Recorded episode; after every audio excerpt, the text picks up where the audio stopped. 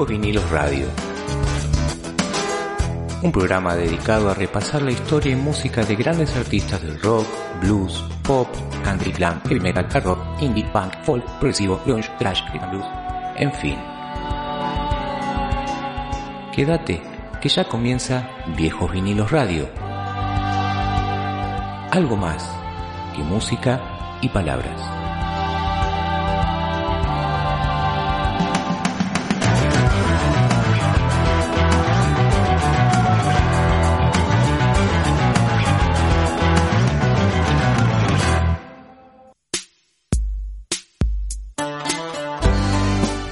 Bueno, Pablo, así comenzamos el segundo programa de esta nueva temporada y hoy vamos a tener un programa especial hablando sobre Juan Belia, ¿sí? Vamos a hablar un poco de él, quizás muchos por el nombre no lo conocen, pero tiene una gran trayectoria dentro de lo que es el rock nacional y bueno, entre otros fue formó parte de la primera la primera banda del, del Génesis podemos llamar de, de Sui Generis, ¿no? Del antes del primer disco Vida. Así es, querido Ari, ¿cómo estás? ¿Todo tranquilo hoy? Bien, todo bien. Todo bien. Bueno, sí, el señor, el señor Juan Belia fue uno de los primeros integrantes del Sui Generis Predugo, como le gusta decir al amigo Carlos Piegari cuando Sui Generis era un sexteto, eran un montón. Después pasaron cosas que contaremos más adelante y terminaban en el famoso dúo que ya es historia conocida. Así que bueno, el programa de hoy vamos a tratar un poquito de eso. A fuerza de verdad y de ser honestos, el programa de hoy se lo debemos al señor Juan Belia. Sí, el programa lo armó el señor Juan Belia. Eh, con la entrevista que nos ha dado, ha hablado de todo un poco. Así que vamos a estar hablando de Juan Belia, vamos a estar hablando de Sui Generis, del disco Alta Fidelidad de Charlie García y Mercedes Sosa, en que Juan Belia lo partícipe también. Y vamos a terminar recordando a un gran músico y guitarrista como fue el Negro García López. Exacto, gran amigo de él y de muchos más, ¿no? Pero, pero bueno. Él también, no sé si contarlo ahora, pero eh, la cortina que vamos a escuchar de Viejos Vinilos Radios es una donación, podemos decirlo. eh, sí, de, de sí. Juan. Nosotros tenemos tenemos la particularidad que si viene de arriba agarramos un rayo. Este, y el amigo Juan se ofreció a hacer el, el, el jingle de la cortina para, para viejos vinilos que la, la, escuchaban al principio. Pero bueno, si querés lo tenemos a Juan explicando cómo fue que hizo la cortina para viejos vinilos radio y después nos vamos para hacer el bloque de, de Sui Generis y más de Juan Belia. Dale, vamos a escucharlo entonces.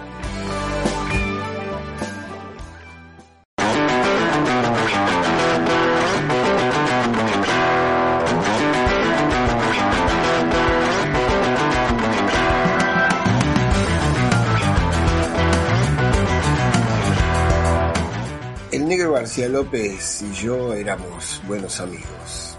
El negro era un gran tipo, muy buen humor, siempre alegre, muy cariñoso, muy afectuoso. Y bueno, todo el mundo lo conoce como el gran guitarrista que era. Yo lo, tuve la suerte de conocerlo un poquito más personalmente. La cosa es que, bueno, como dije, nos habíamos hecho amigos y nos fuimos un día a mi casa, eh, a mi estudio, un pequeño estudio que tenía en casa y nos, nos poníamos a grabar bueno, boludeces, cosas que se nos ocurrían, este, sin tal vez ningún, eh, ninguna idea de futuro. De hecho, que la mayor parte de las cosas que grabábamos nunca vieron la luz. De cualquier manera, como yo soy un, un audio junkie y soy muy cobachero de los audios, eh, guardé todos los audios que habíamos hecho con el negro. Y de hecho, ahora tomé uno de esos riffs que él grabó y una guitarra rítmica que grabó y las utilicé para la cortina de viejos vinilos. Este, así que el negro García López es la guitarra que toca en la cortina. Otra persona con la cual tuve la suerte de hacerme amigo es con Mercedes Sosa. Mercedes Sosa también, una, mujer increíble. Y otra vez yo tuve la suerte de conocerla un poquito más personalmente. Cuando me juntaba con ella para trabajar sobre Alta Fidelidad, el disco que eh, ella hizo con Charlie, eh, la ayudaba con las canciones para que ella, bueno, eh, logre el efecto que quería con cada canción, lo cual era bastante difícil porque la mayor parte de los temas no tenían nada que ver con ella en lo personal. Pero bueno, ella lo, quería muchísimo a Charlie y bueno, de ahí que el disco, ¿no? La cosa es que cada vez que iba a la casa a trabajar con ella, preparaba el té con scones y con... Era toda una, una... como ir a la casa de una tía. Realmente muy, muy, muy linda experiencia. Y un día le pregunté, eh, Mercedes, ¿me, ¿me permite grabarle algunas notas? ¿Usted puede cantarme algunas notas para yo utilizar después con mi teclado en mi computadora? Ella no entendía mucho qué era lo que iba a hacer, pero dijo, sí, Juancito, ¿cómo no? Y bueno, grabó una cantidad de notas sueltas que yo después amplié y puse en un teclado. Eh, la cosa es que también eso lo tengo guardado y otra vez utilicé audios que tenía ya desde antes, como estos, para la cortina de viejos vinilos. Así que la voz que se escucha en el medio de la cortina es la de Mercedes Sosa. Para mí es, es un placer y un honor, en cierta forma, tocar otra vez con dos grandes artistas, dos grandes personas y dos buenos amigos. Así que bueno, espero que disfruten la cortina y, que disfruten del negro tocando y de la negra cantando. Bueno, un abrazo para todos.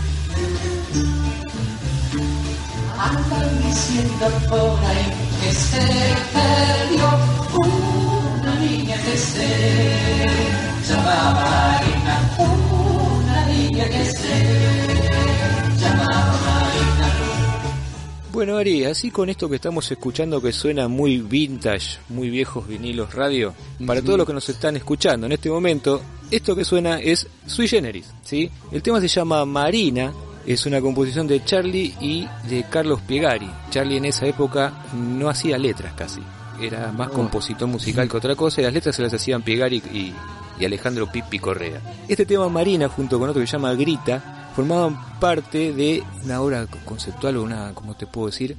Una ópera rock que quería ser sí. Charlie y Piegari, medio tomado prestado de lo que fue Tommy, como hablábamos en el programa anterior, que se iba a llamar Teo. Suena tan feo porque este simple, con estos dos temas, este se grabó en un disco de acetato, que eran unos discos chiquititos, que ya sonaban feos de, de movida, imagínate después de 50, 60 años como suenan.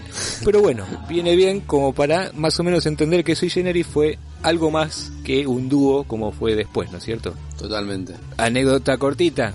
Si le prestan atención al comienzo de este tema, la primer frase es lo que después terminaría siendo el estribillo de un mega éxito de Charlie junto con Cerú Girán como fue Seminare. Charlie toma, se reversiona, digamos, ¿sí? el mismo para poder generar después lo que fue de Seminare, ¿no es cierto? Pero bueno, estamos hablando del año 67 y una banda de chicos interesantes, ¿no, Ari? Totalmente. Sí, una banda de chicos que, bueno, de Century Indignation y To Walk Spanish eran las dos bandas anteriores a Sui, eh, donde estaban por un lado Carlos Piegari y Nito Mestre, y por otro lado estaba Belia y, y Charlie, entre otros. Y bueno, es, es la. Luego, como decías vos, la, de, la decantación es que, que eran Nito y, y Charlie.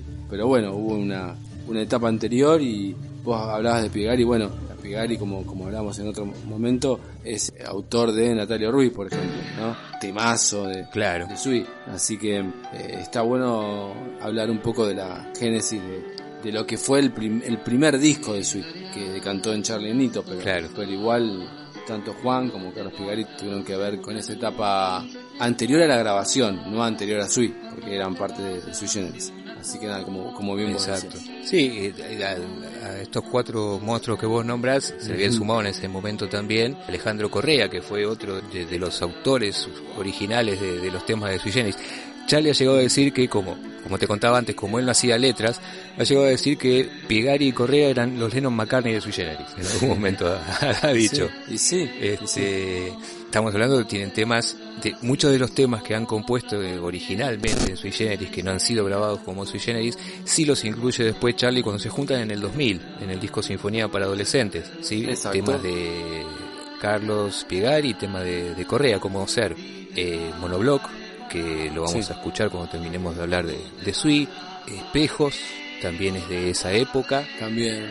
Digo de Vos, es un tema de, de Alejandro Correa, eh, afuera de la ciudad. Entonces, bueno, muchos, muchos temas este, originarios de, de- del sui generis prehistórico después fueron reversionados por Charlie, sacados en discos más adelante, pero ya no como sui generis. Existen este, estos temas, los pueden escuchar. Nosotros de fondo estamos poniendo algunos que van a escuchar una bocha de ruido, básicamente, por la calidad que está. Pero bueno, si alguno desea escucharlo, puede buscarlo en YouTube y va a encontrar estos temas inéditos en sus versiones originales, cantados incluso hasta ni siquiera por Charlie. Hay alguna que otra voz ahí perdida de alguno de, de- de los miembros que son una música totalmente distinta a la que después se termina armando como dúo, ¿no? Y sí, sí, sí. Eh, ¿Es una música más sinfónica, Pablo, o más un rock and roll más primitivo? Es es una música media rara. En realidad lo que se nota ahí, por ahí es este la, la influencia de, de Belia. Si escucharon Marina, igual ahora le subo un cachetito del fondo para que escuchen el tema que estamos pasando. Vas a escuchar una onda muy santana en todo, ¿sí? Entonces, medio que se fusionaba. Charlie en esa época era muy fanático de Vanilla Fudge, un grupo sinfónico de, de rock. Entonces medio que mezclaba eso, pero con las influencias que traía Juan de, los Estados Unidos y, y demás. Era una música muy muy rara para la época y para lo que se escuchaba en los grupos de rock de esa época. Por algún motivo después fusionó el dúo folk, ¿sí? Calculo yo que instigado más por, por Pierre Bayona, Jorge Álvarez, Mandioca y toda la, toda la salsa, ¿no? Pero me parece que la, la gana de componer de Charlie me parece que estaba más allá del folk y de hecho le duró poco el folk en sui generis, le duró dos discos. Después ya se metió con instituciones y ya después no lo paramos más y nunca más volvió a hacer un folk eh, acústico. Sí, sí, sí, se puede ver en, en una un cisne, un poco la- esa- esos aires sinfónicos que después, como decíamos, se ven en instituciones y se ven más claro en la máquina. O se siguen Claro. Pero, pero bueno, sí. Así que, no sé, ¿te parece escuchar el tema Monoblock de Sinfonía para Adolescentes? Y después seguimos con, Dale. con la nota Juan. Dale, vamos a escuchar entonces Monoblock, no en versión original, sino versión sui generis 2000. Así que lo dejamos con Monoblock y volvemos con el segundo bloque.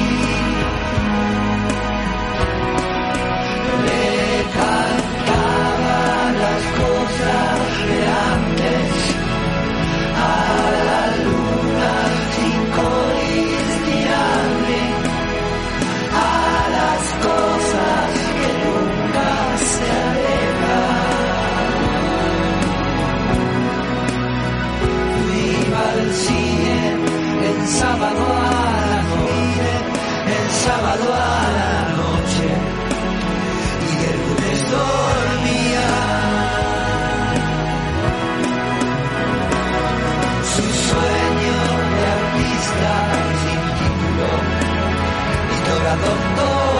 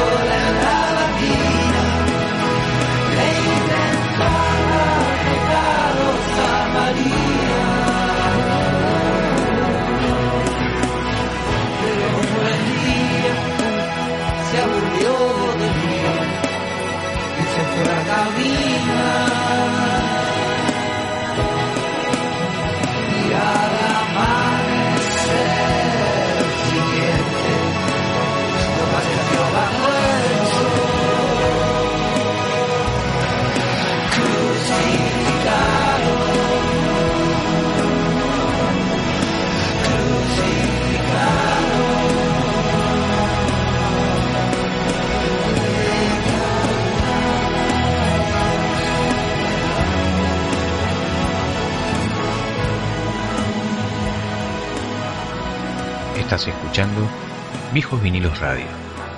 Música y más. Bueno, Pablito, seguimos en Viejos Vinilos Radio y ahora vamos a presentar sintéticamente a quién es Juan Belia para quien no lo conoce, ¿sí? Es un músico y compositor argentino, hace e hizo músicas para obras de teatro, radio y TV, integró como bajista la formación original de Sui, como decíamos, integró la banda de Cassandra Lange, de Charlie en los años 94 y 95, participó como arreglador y coproductor de Hello, el Unplugged de MTV, también en el disco Signo Humor, después más adelante vamos a presentar Alta Fidelidad, y bandas como Mesías del año 98 y Reverendo Hijos del 89 y el 95, entre otras cosas. Luego resumidito para hablar de él, que va a hablar ahora en el reportaje, ¿no? También Así hizo obras de teatro, como te decía, de TV y es docente. Así que bueno, Exacto. Si alguno quiere escuchar algo de Juan en, en YouTube, Sí. pongo YouTube porque calculo que debe ser lo más fácil para el que quiera buscarlo. sí, Eh, De Mesías no sé si hay, pero de Reverendos Hijos está el disco Sí. subido en YouTube si alguno lo quiere escuchar. Y si quieren también se pueden meter en la página de Juan, en donde hay varios videos sí, con todos sus alumnos, sí, no son los chiquititos, son alumnos un poco ya más grandecitos, y en donde hacen versiones de, de temas mega conocidos, Purple Haze, por ejemplo, de Jimi Hendrix, para que te des una idea. Buenísimo. Este, y está, están tan, tan muy buenos los videos, más allá de algunos videos de animaciones de Juan y algunas locuras que tiene por ahí que, que están, están buenas. Hay uno que se llama Low Battery y no se lo Dale. pierdan. buenísimo, buenísimo. Bueno, lo escuchamos a Juan entonces, Dale, exclusivo de, de Viejos Vinilos Radio. ahí vamos. Hola, ¿cómo están? ¿Qué tal, Juan? ¿Cómo Bien. estás? Bien, bien, por suerte. Contento de estar de vuelta y contento de conocerlos a ustedes. Bueno, buenísimo. Igualmente, Juan. Bueno, un poco queremos hablar un poco de, de- de tu carrera dentro de- del- del rock nacional y quizás empezando por la actualidad, eh, poco contar un poco que sos bueno compositor, sos docente, colaboraste en, en muchos discos, en, en la página tuya está por ejemplo que colaboraste con en el disco La Derecha en Movimiento, Casa de Arañas, por ejemplo de David, en, en programas como Que yo los vi, de la cabeza, cha cha cha, ¿sí? A- hablar un poco de todas tus facetas, porque tenés faceta en radio, en televisión, en, en teatro. Hablar un poco de eso, de tu, de tu faceta como compositor y como docente también. Y cómo llegaste a Nueva York nuevamente, ¿no? Este, porque creo que, que todo, todo empezó por ahí. Sí, sí, sí. Bueno, yo, yo nací en Almagro, este, yo soy porteño y sigo siéndolo, de corazón soy porteño y este bueno, y a los seis años me trajeron para acá, eh, mi ma- mis padres eran artistas los dos, mi padre artista plástico, mi madre tocaba piano, era hacía muchas cosas y me querían enseñar música y esto yendo a lo que hago como docente, ¿no? Querían que yo aprenda música y como no podíamos comprar un piano que era muy caro, me compraron un acordeón. Claro. Y, y yo la odiaba, no la podía soportar. Me hacían, me enseñaban a tocar polcas. Yo tenía nueve años, con un acordeón que me llegaba desde acá hasta la rodilla. Y llegó un momento que odié la música, porque odié cómo me la estaban enseñando, odié toda la, de la- tener que leer música. Los, un chico a los nueve años no tiene que ponerse a leer música, tiene que tocar música, Claro, que es otra cosa. Claro. Primero aprendí a hablar, después aprendí a escribir. Exacto. ¿no? Ese es más o menos el criterio. Este, bueno, y con, con respecto a compositor, yo me crié con Motown, los Beatles, toda la invasión inglesa, así que eh, desde, desde que vi a los Beatles y gracias a casualmente a una maestra de secundaria, cuando yo todavía estaba acá, la señora Ferrara, Ferrara, este, que, que me puso en el coro y parece ser que tanto tiempo con el acordeón y todo eso me sirvió de algo porque normalmente tenía buen oído para cantar y me amigué otra vez con la música. Entonces me puse a componer eh, a nivel de escuchaba una canción de The Supremes y le cambiaba la letra Claro. la cantaba con mi propia letra, o de los Beatles y cantaba, me, me gustaba jugar con eso, ¿no? Y con el tiempo, bueno, en, en- en mis viejos en esa época tenían miedo que yo me vea involucrado en drogas o en la guerra de Vietnam, cualquiera de las dos cosas que venga primero, o ambas cosas a la vez. Y me mandaron de vuelta a la Argentina, donde estudié en el Otto Kraus, que ahí est- estuve con Camilo Iesi, de OM. Ajá. Y bueno, no, no, durante un tiempo no toqué mucho, solo con, con amigos de barrio y nos juntábamos y tocábamos y hacíamos, teníamos equipos que distorsionaban todo. Mm. Después vino Jimi Hendrix y nos dimos cuenta que ese era la voz- lo, mejor. ¿no? Ese era el sonido, ¿no? Sí. Y eh, de ahí en más empecé con a tocar en bandas, lo conocí a Charlie Charlie, que a Charlie lo conocí a través de un primo mío, cantante de tango, Ajá, que cantaba en un programa de Carmen, de la, de la mamá de Charlie, Claro. Que se llamaba Siete Notas para el Tango. Entonces se juntaron Carmen y mi primo y dice, che, ¿por qué nos juntamos estos dos pibes? Y en la casa de él un día nos conocimos con Charlie y de ahí en más nos hicimos amigos, no sé, por muchísimos años. Y empecé otra vez con banda cuando dejé de tocar con Sui Generis, eh, armé el dúo Mesías, que ahora lo pienso y digo, qué nombre espantoso. Nombre raro, ¿no? No, sí, sí, sí, como que es como que quién te crees que sos. ¿no? Cosa, Mesías, es como, la cosa es que bueno, el pasado, pasado, me lo perdono. Está bien. Y llegó un momento en que me di cuenta que si yo iba a componer canciones con letras, tenía que tener algo para decir. Claro. Y me di cuenta que realmente no tenía nada, no, no lo tenía en claro, no es que no tenía nada, no tenía en claro qué era lo que quería decir si quería ser un artista. Claro. Y me pasé unos cuantos meses dándole vuelta hasta que empezaron a aparecer canciones. Y ahí armé una banda que se llamaba Inquilinato Ajá. Que, que era una banda grande, muy zapesca, porque yo soy fanático de Zappa. Me crié con los Beatles, con Zappa y con, no sé si conocen a Vanilla Fudge. Bueno, Vanilla Fudge es una banda de los eh, principios de los 60, mediados de los 60, la primera banda sinfónica Ajá. que hubo, sin eh, sintetizadores, porque era un Hammond, bajo, guitarra y batería. Claro.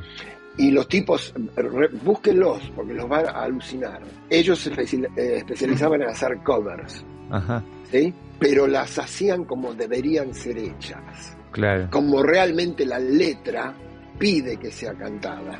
Claro. Por ejemplo, los Beatles cantaban I think I'm gonna be sad. Creo que voy a estar triste porque mi nena. Y lo cantaban así. Estos lo agarraron y Sí. le, le dieron un vuelco dramático impresionante que realmente y ahí aprendí la importancia ¿no? de una buena conjunción entre una letra y la música. Claro. Entonces, bueno, empecé a buscar, a búsqueda y ahí empecé a componer. Tuve otra banda que se llamaba Reverendos Hijos, que tuvimos la suerte de grabar un álbum que se llamaba No Empujen y después de eso nos disolvimos, así que la cosa es que después de un tiempo me cansé de, de con músicos, no por los músicos, eran todos músicos eran copados, pero los horarios, las necesidades personales, y a mí me gustaban las bandas grandes, ocho personas, seis personas mínimo, viste, como para voces, Claro. Y bueno, me di cuenta de que no, no, no iba bien como lo estaba haciendo, entonces me compré una computadora.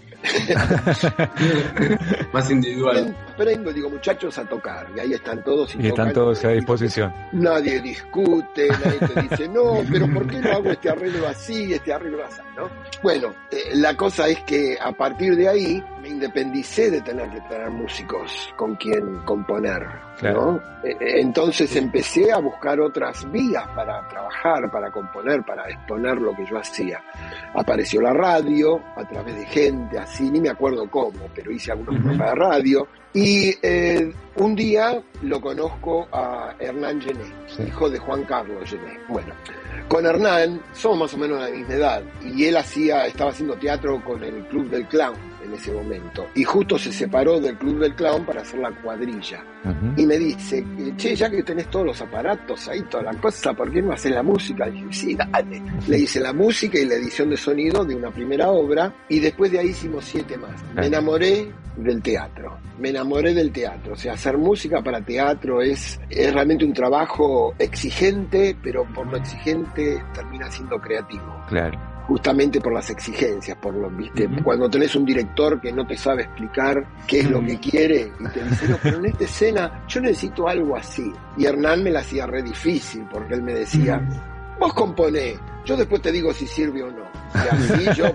Claro. eh, esto, no, eso no, esto, eh, no, eso tampoco. Y bueno, hasta que caía. Bueno, él sabía que podía contar conmigo y trabajamos muy bien juntos. Pero bueno, por el otro lado, un gran amigo mío de Buenos Aires un día me hizo escuchar algo también que me cambió la vida como compositor, que fue Jesucristo Superestrella, la versión original con Ian Gillan, no sé si la escucharon, pero yo a, a mí yo la escuché una noche en la casa de él entera, era un doble Claro. y lloraba. Yo no podía creer el poder de las canciones.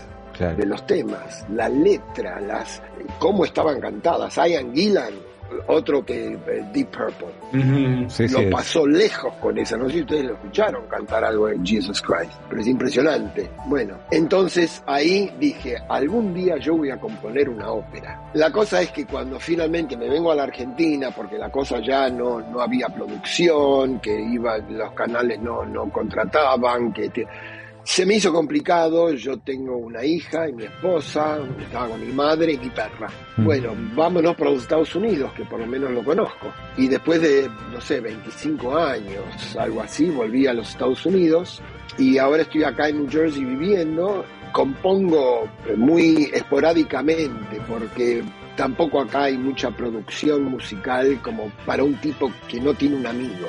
O sea, es lo Claro. mismo que en todas partes del, del mundo. Claro. ¿Entendés? Vos puedes entrar, y cuando vine quise entrar en los Jingle House, viste, para hacer jingles, que también hice comerciales en la Argentina. Sí. Este, así que, eh, y no hubo caso porque era muy difícil entrar, acá es muy competitivo. Pero bueno, eh, sí he trabajado varias veces con Hernán otra vez, él vive en Madrid, y tuve la suerte hace un par de años de que mm, él le salió un contrato para dirigir una obra para el Teatro Nacional de, de España, el CDN, Centro Dramático Nacional se llama. Entonces cuando tuvo que elegir eh, músico, me llama. Yo estaba Claro. acá en casa, me dice, Juan, ¿te vendrías tres meses a Madrid a trabajar conmigo? Hay que trabajar acá en situ, o sea, de- estoy tengo armando esto, me ven, ta, ta, ta, ta, para el teatro. Eh, es una obra a estrenar, fue bárbaro porque ahí pude poner en práctica hasta mis técnicas de docente, porque era un elenco grande, eran como 18 personas y tenían que cantar, tenían que tocar, nunca lo habían hecho. Una chica le tuve que enseñar a tocar ukelele para una parte, a un flaco le tuve que enseñar a tocar acordeón para otra. Decí que eran increíbles artistas, muy abiertos, se juntó un grupo muy bueno, entonces estaban todos muy con mucha pasión, queriendo sacar todo adelante. O sea, me gustó hacerla. Yo tengo una, una cosita para hacerle escuchar a Juan. Sí. ¿Querés que yo la escuche? Sí. Tenemos algo para que escuches. Dale. Dale, yo te lo escucho. Bueno, grabar unas palabras para mi gran amigo Juan Belia es un gustazo muy grande. Con Juan dejamos de vernos muchos años, por supuesto, claro, desde que éramos jóvenes, ¿no? En aquel sui generis fundacional, predúo, el sui generis, como digo yo, del proyecto artístico colectivo, ¿no? Que luego cambia.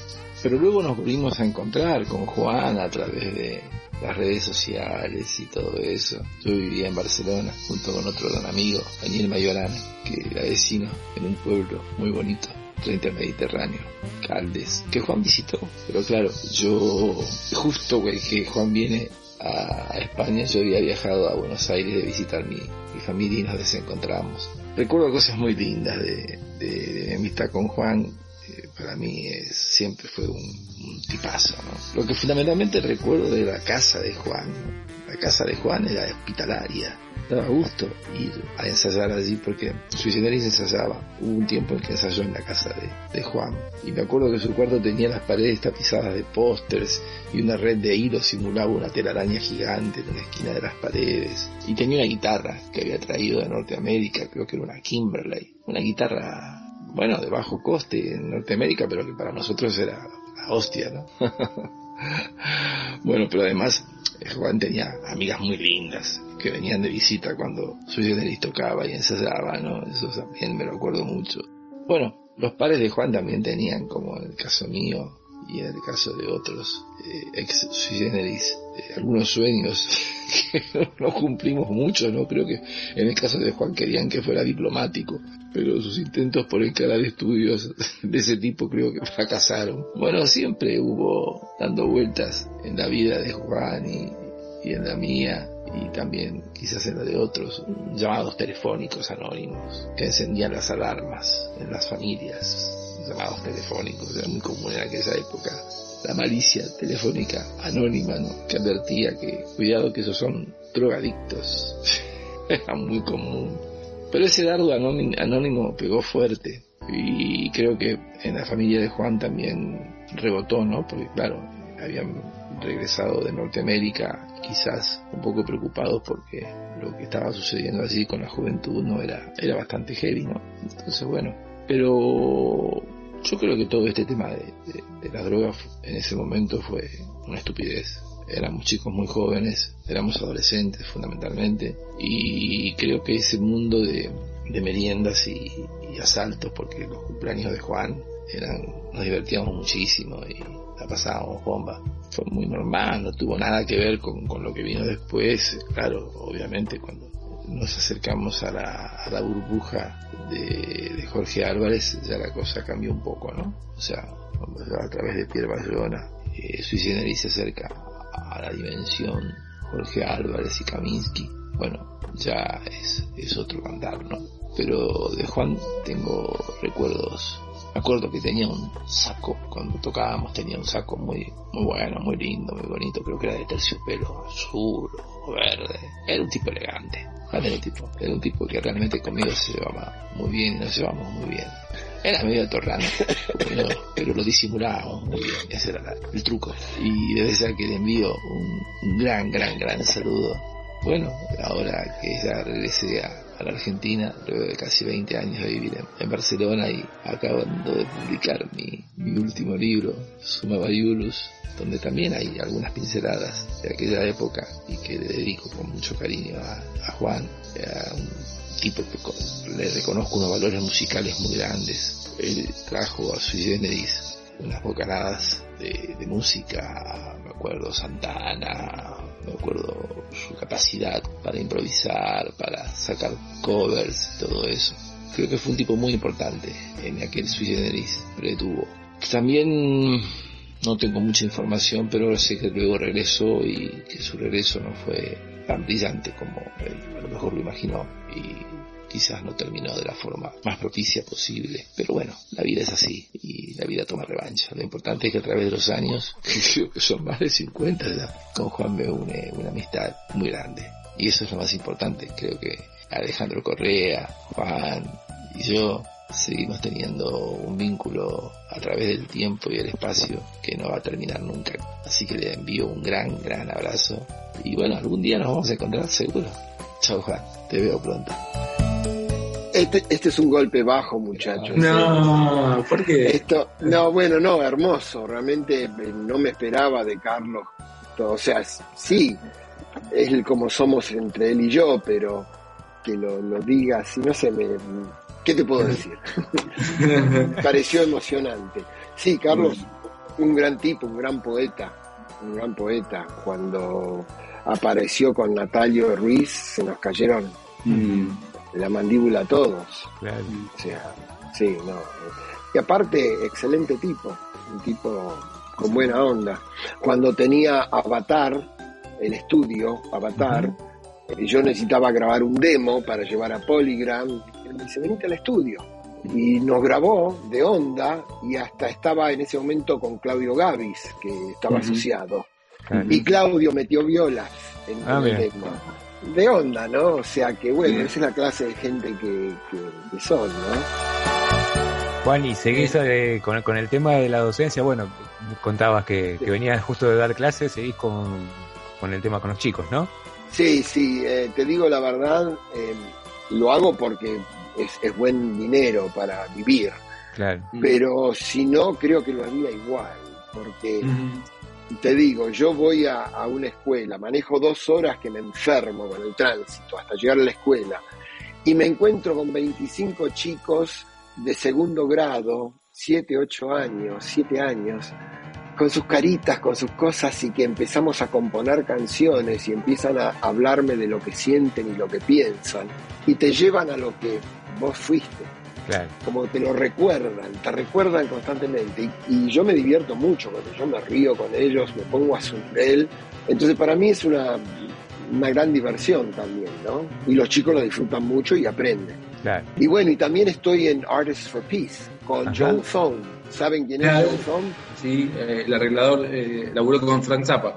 ¿No? Claro, él eh, empezó a trabajar con él en el álbum uh, One Size Fits All, conocido como el álbum del sofá, que tiene un sofá en la tapa, que tiene unas canciones, hay una canción cantada en alemán, que se, que se llama Sofá, Sofa. Y bueno, después empezó a trabajar en las partes or- orquestales de los sinfónicos de Zappa. Este, y bueno, yo tuve la suerte cuando llegué acá, yo tengo un primo que estudiaba en una universidad acá en New York, llamada SUNY Purchase, donde Joe Thom era uno de los maestros, profesores. Y me viene mi primo y dice, che, vos que sos tan fan de Zappa, ¿te gustaría conocerlo a Joe Thom? Loco, ¿Cómo? ¿dónde es? Vamos. La cosa es que arregla para que yo vaya a la casa de Joe Thom a conocerlo. Golpeo en el departamento, abre la puerta un tipo chiquito, así, con un ataque de hemiplegia. Me dice, oh, Juan Belia, te hago una carrera hasta el living. Y se da vuelta y empieza a caminar. Ese era el humor del tipo. Un fenómeno. Divino. Y bueno, y con Joe Thom me hice amigo, fue no por voluntad de él, sino por voluntad mía, mi mentor. Porque Mm. yo siempre le preguntaba, ¿no? Este, Claro. ¿Qué te parece este, te parece lo otro? Y cuando una vez compuse una ópera con un amigo mío acá llamada Perfume, basado en un libro de Patrick Susskind llamado El Perfume. La cosa es que yo se lo llevé a Joe Thom, le dije, mira, hice esto. Y él, muy honesto, me dice, mira, esto está bien, pero esto, no, es horrible. Esto cambialo, hace algo, hace de esto.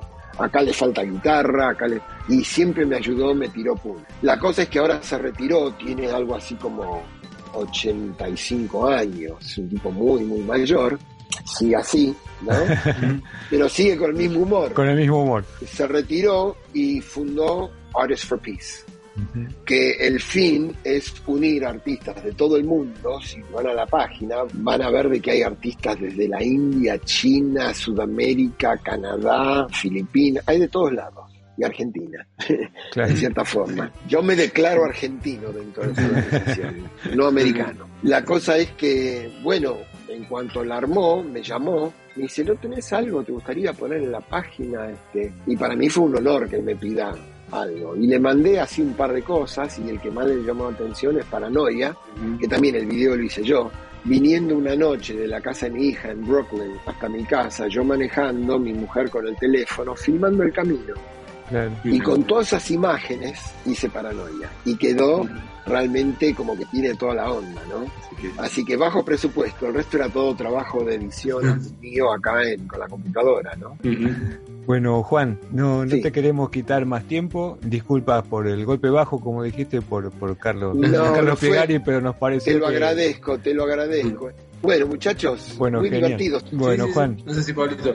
no, no, más que a los dos.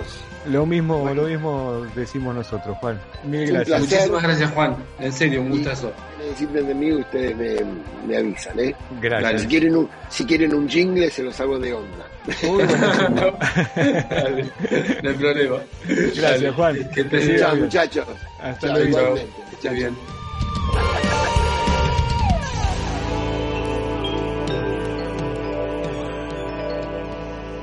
Estás escuchando Viejos Vinilos Radio. Música y más. Muy bien, Ari, venimos de escuchar a, a nuestro amigo y, y socio, podría decirse, Juan Belia, Sí, ojalá. hablando un poquito, ojalá, ¿no? Hablando Claro. un poquito de Sui Generis, de Carlos Piegari, del Negro García, un tipo, la verdad que un tipo entrañable, Juan, ¿eh? muy muy afable, muy muy ameno para poder eh, charlar de todo un poco, ¿no? Sí, sí, totalmente. Y nada, cuando hicimos la nota, copado total y bueno, viste cómo, cómo se abren, ahora que se usa para todo, se abren ventanas y Sí, nada, sí. Se, abren, sí, se unas ventanas. Y, y la verdad nada, como decís vos, un tipazo y, y súper interesante lo, la charla y lo que contó y bueno, hablando un poco de alta fidelidad, la amistad o la relación que él tenía con nada más y nada menos que con Mercedes Sosa, o sea, una grosa de, de, de- de- de la música y, y todos los que hablan de ella, o sea, a nivel humano también hablan muy bien.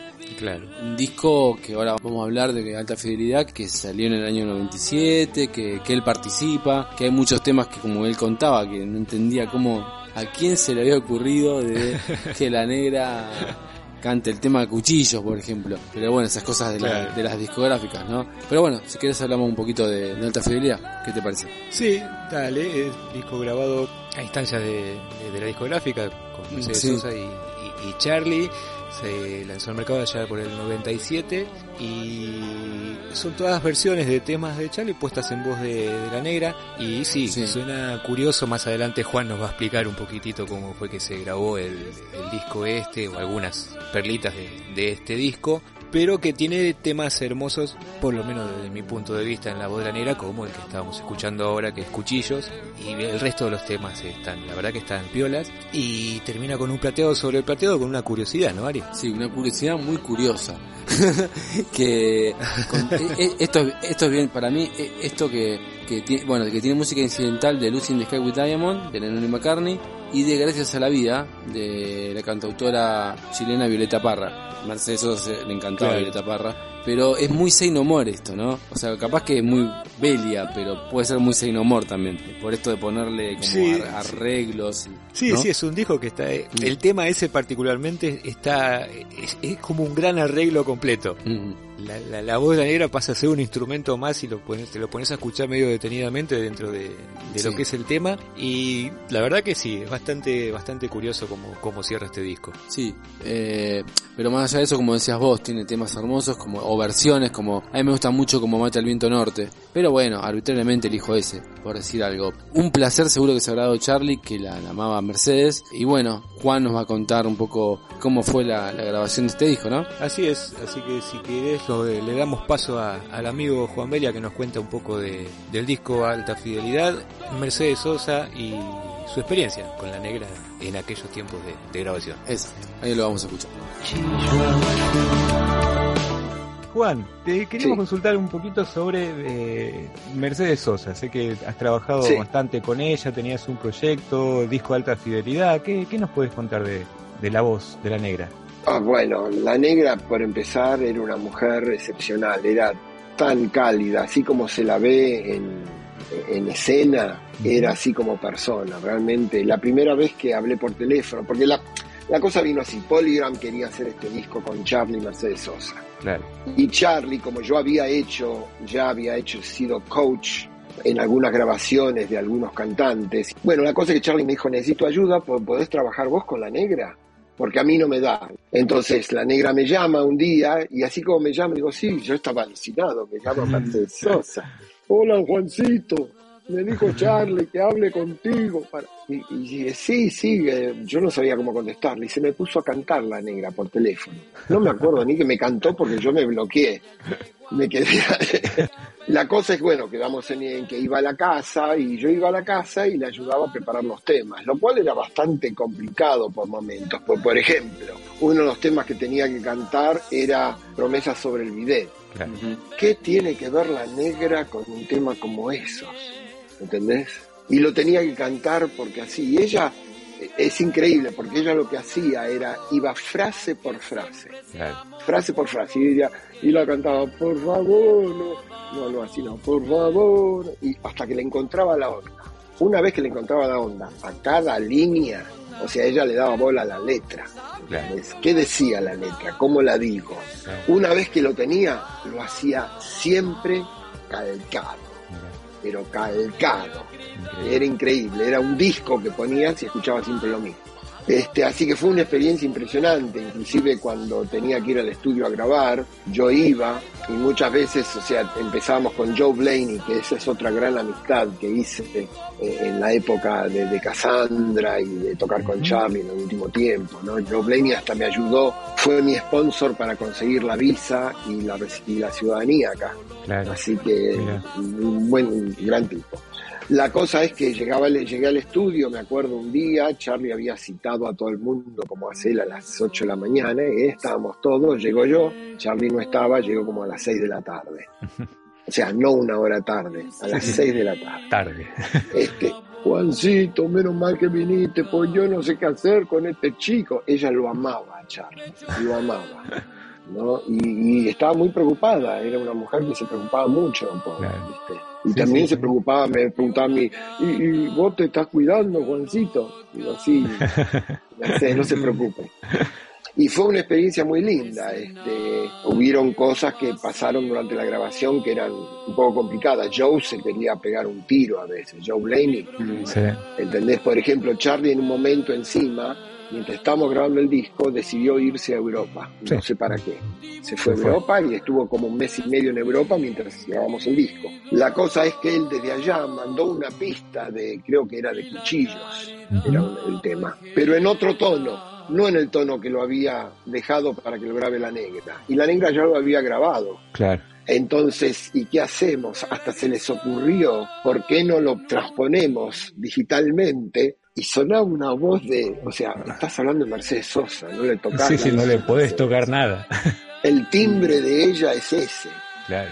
En cuanto lo digitalizás y haces cosas raras, y no había cómo arreglarlo, al final tuve que grabar de vuelta. Bueno, fue muy caótico. Y llegó un momento que trabajar con Charlie se transformó en algo muy, muy difícil y yo siempre fui muy profesional. Entonces, eh, yo choqué mucho con la forma de hacer las cosas allá, también con los músicos. Ujú. O sea, no se puede vender una camisa si no le pusiste los botones todavía. Claro. Y todos querían salir a tocar, salir a, salir a tocar. Loco, salimos a tocar cuando sonam- sonemos bien. Sí, sí, sí, no que tocamos en un cumpleaños. Claro, este, no, pero hay que hacerlo porque esto se hace en el escenario. Está bien, se hace en el escenario, pero hay que tener algo, ¿no? Sí, algo que mostrar, ¿no? Claro, claro. Y eso era algo que chocaba mucho conmigo. Y con Charlie lo volví a ver, ¿no? Porque Charlie, ¿viste? Sí, sí, todo es. jarana, ¿viste? Y yo no podía, yo no podía, teniendo una hija, teniendo responsabilidades. Y le dije, eh, Charlie, yo no me puedo quedar acá, me tengo que ir. No, no, quédate, quédate, quédate. Y me hizo quedar dos años más con promesa de trabajo y que realmente fue todo un que fue la época de, de suspender los, los shows en, en- en- en el ópera, de Claro. la vez que rompieron todo porque se suspendió un show, también no me acuerdo si fue en el ópera o en Rex. Ujú. Y bueno, y se complicó mucho, pero lo más lindo de todo eso fue la negra, Joe Blaney y el negro García López. El negro García. El negro. Qué cabrón. Personaje, ¿no? El negro, eh, sí, sí, un personaje divino, divino, realmente un muy buen tipo. Cuando ya me empiece a quedar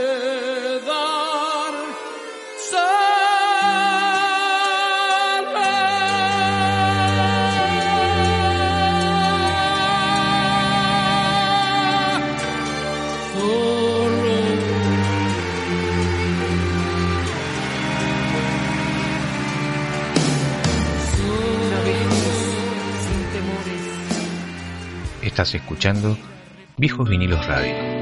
Música y más.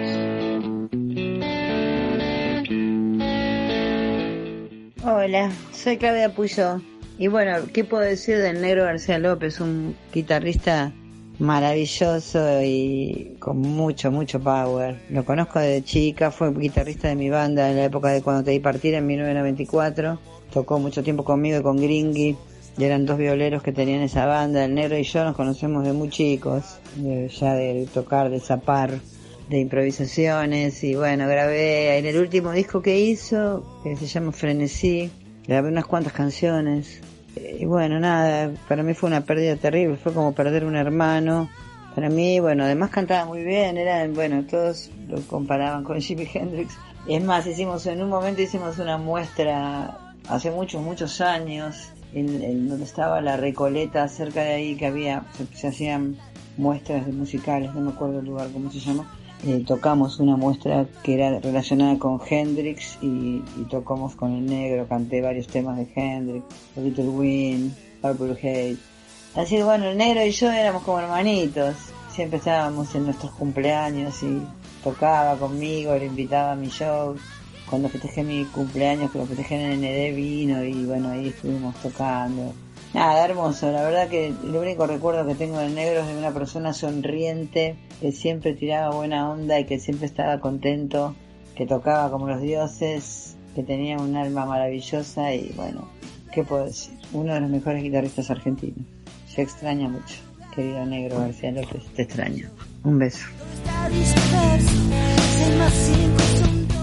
Bueno, Pablito, seguimos en Viejos Vinilos Radio. Hemos escuchado el tema Números Rojos de El Negro García López, compartiendo el tema con coros con Claudia Puyó. Bueno, como contábamos antes, Juan tuvo una relación muy linda con el negro. Así un es. tipo entrañable. Eh, pero bueno, contanos un poquito la, la, la historia esta de- del- del tema que me, me resultó muy interesante, conozcan los oyentes. Sí, este tema Números Rojos que estamos escuchando, que está cantando a dúo con Claudia Puyó, Sí, el tema original es del disco eh, García López, ¿sí? sí. Que hace algunos tecladitos ahí ya el, el- el maestro Charlie García.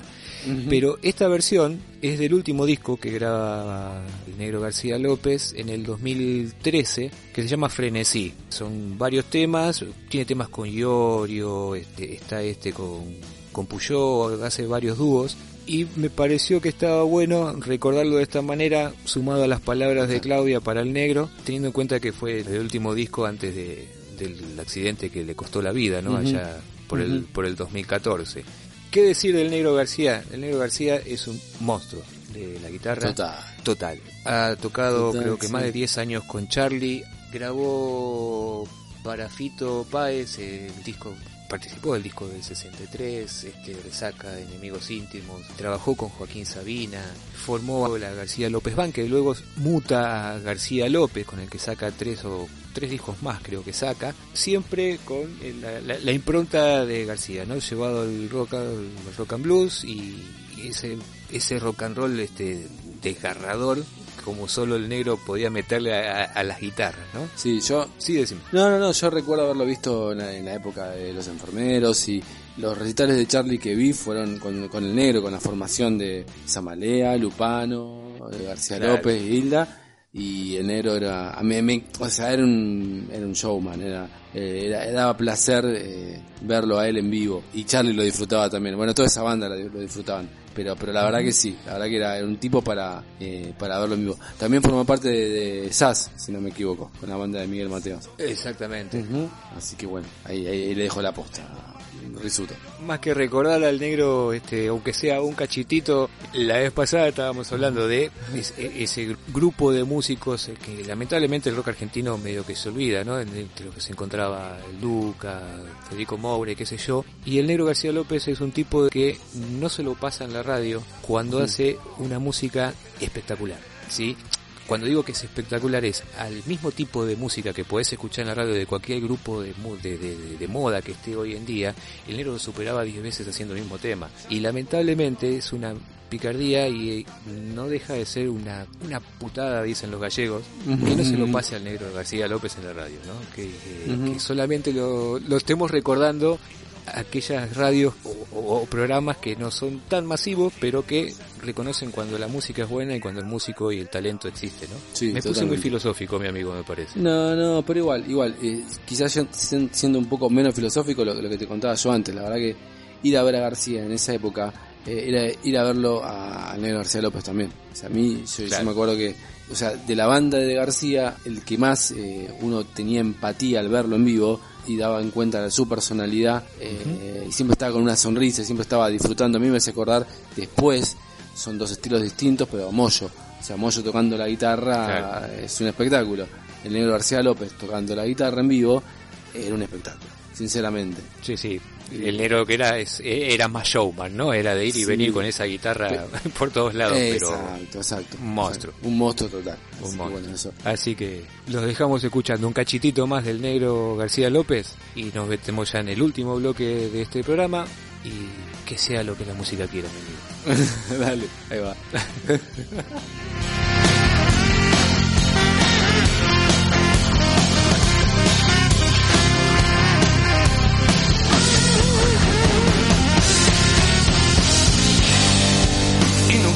ya decírtelo.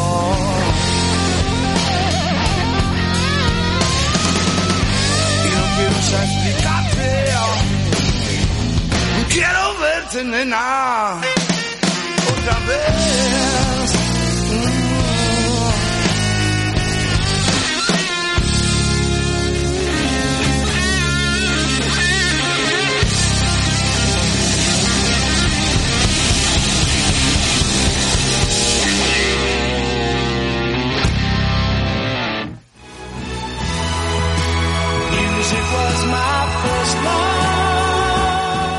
Viejos Vinilos Radio. Algo más que música y palabras.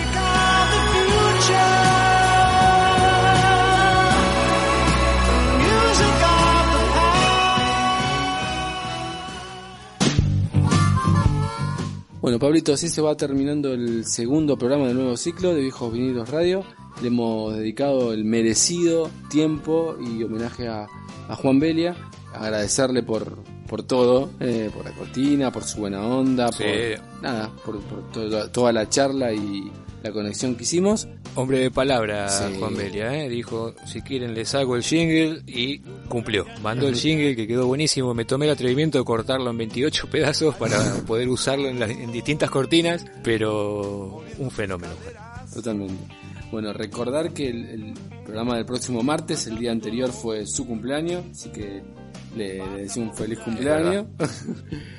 Es verdad. Este, no, no vamos a decir la edad. Porque no, ya estoy en los 51, soy apenas un pibe de medio siglo. Está bien, dale. yo, yo estoy ahí igual, ahí está, está casi ahí, ahí, pegando el palo. Y bueno, vamos a este, decir que en el próximo programa vamos a hablar de también. Volvemos con el punk, puede ser un poquito. Sí, volvemos a hacer ruido a Viejo Venido Radio, así entre levantamos a las viejas que están durmiendo la siesta hasta ahora, vamos a hacerle ruido la, la semana que viene. Perfecto.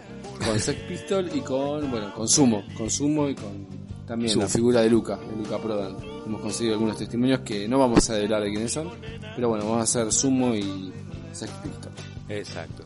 Así que para el martes que viene, a preparar los, los oídos, a escuchar un poquito de ruido.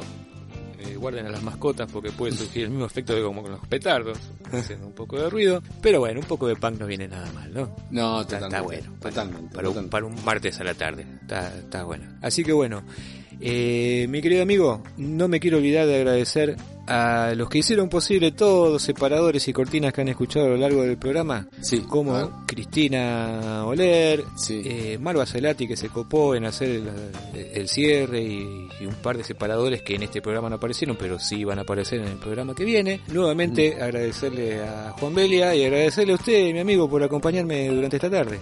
bueno, muchísimas gracias, igualmente. Igualmente usted. Claro. Igualmente a usted. Bueno, no- nos vamos con un temazo, ¿no? Sí. Caras en el Parque del Carpo, pero interpretado por el negro García López. Perfecto. Un temazo. Buenísimo. Suban el volumen hasta que no termine prohibido tocar el botón. y después, después sigan con sus vidas. Esto es como el Nirvana escuchar al negro García tocar la guitarra. Nos vemos la semana que viene, Ari. Hasta la semana que viene. Chau, chau. Chau, chau. Estoy en el fondo de mi casa, rascándome el ombligo. Yo en este proyecto estoy porque amo a Pablo.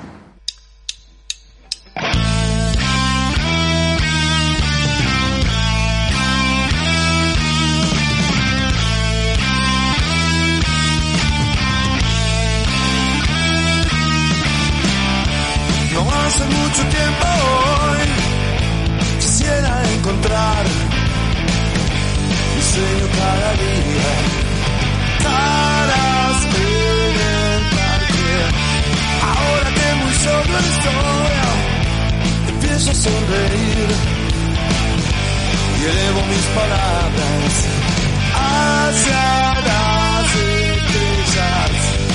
A recordar justamente hoy quisiera encontrar uh, alguien a quien amar. Ahora que muy solo estoy, empiezo a sonreír elevo mis palabras hacia las estrellas.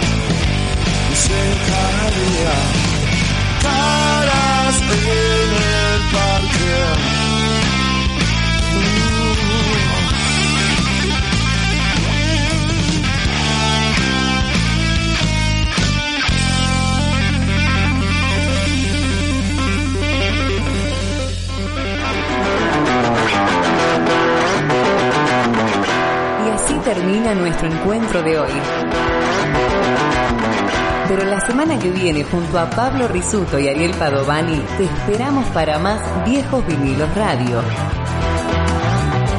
Algo más que música y palabras.